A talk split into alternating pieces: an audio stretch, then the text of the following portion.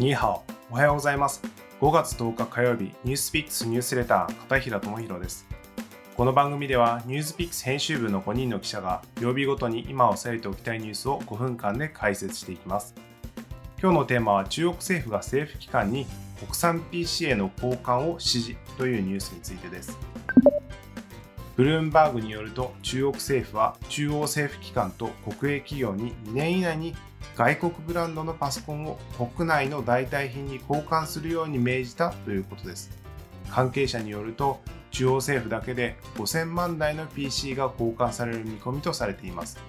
また、オペレーティングソフト OS についても国内開発を求めているようで、この点も注目です。この報道を受けて、中国企業のパソコン大手のレノボの株価は香港市場で一時5%上昇しました。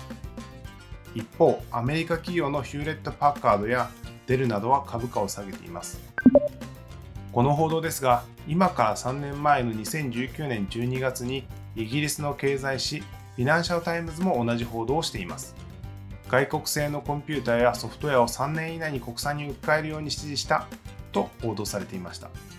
3年ということは2022年12月には完了してないといけないわけですけれども同じ指示がもう一度出されたということは思うように置き換えが進んでいないということではないでしょうか。中国国内では強烈な規制や指示が出た後も現実に合わせて実際はなし崩し的に規制が緩められることや無用で実質緩和されるということがよくあります。Android の代替 OS についてもパーウェイが開発を行いましたが Xiaomi などライバル企業は冷ややかで利便性を重視するユーザーからもそっぽを向かれてしまい、現状はうまくいっていません。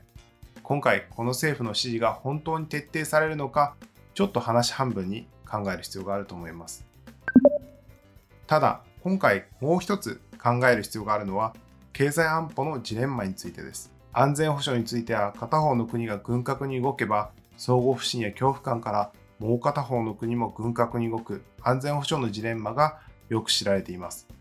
先日日本で審議されている経済安全保障推進法案について記事を書かせていただきましたが、経済安全保障についても同じようにジレンマが働いているように思います。中国は2017年に国家情報法という法律を成立させました。この国家情報法の第7条では、いかなる組織及び国民も法に基づき国家情報活動に対する指示、援助及び協力を行い、知り得た国家情報活動について秘密を守らなければならないという条文があります。中国語で情報は信息で、情報、情報というと、情報的なニュアンスが強い言葉です。また、国家情報法の28条では、情報活動について、妨害した場合、処分や交流、刑事責任が発生する旨が書かれています。こうした法律があると中国企業は中国政府と直接的な関係が薄い企業だったとしても、法令的に協力する義務が出てきてしまうことから疑ってかかる必要が出てきてしまいますよね。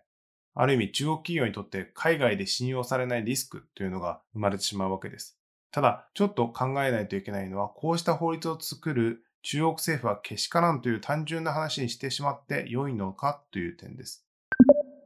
2017年の前に何があったか振り返って考える必要があると思います。例えば、2013年にはアメリカ国家安全保障局 NSA に関する秘密情報をリークしたエドワード・スノーデン氏の一件がありました。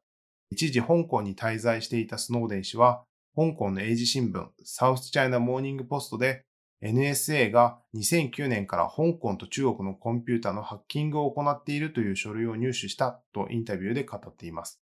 日本人からすると、へえという内容ですが、中国の首脳はスノーデンのリークに自分たちの情報も NSA に収集されているのかと触れ上がったはずです。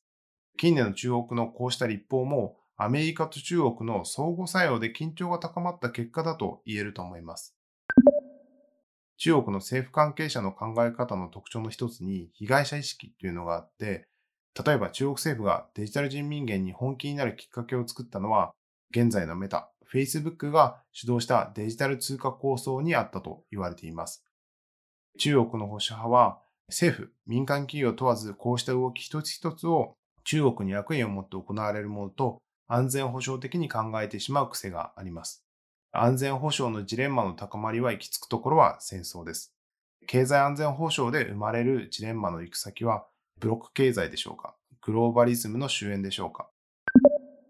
ロシアのウクライナ侵攻もあって、中国とアメリカや日本など民主主義国家との不信感は高まるばかりです。第二次世界大戦以降、グローバリズムというものが戦争というものの価値、戦争というものの意義というのを失わせて大国間の衝突を回避させてきました。経済安全保障を考えることは重要ですが、どうグローバリズムを維持し、戦争に至らない道がないのか考えることも重要だと思います。経済安全保障でもジレンマを避ける方法を考えていくべきではないでしょうか。ニュースピックスニュースレター片平智弘でした。それでは良い一日をお過ごしください。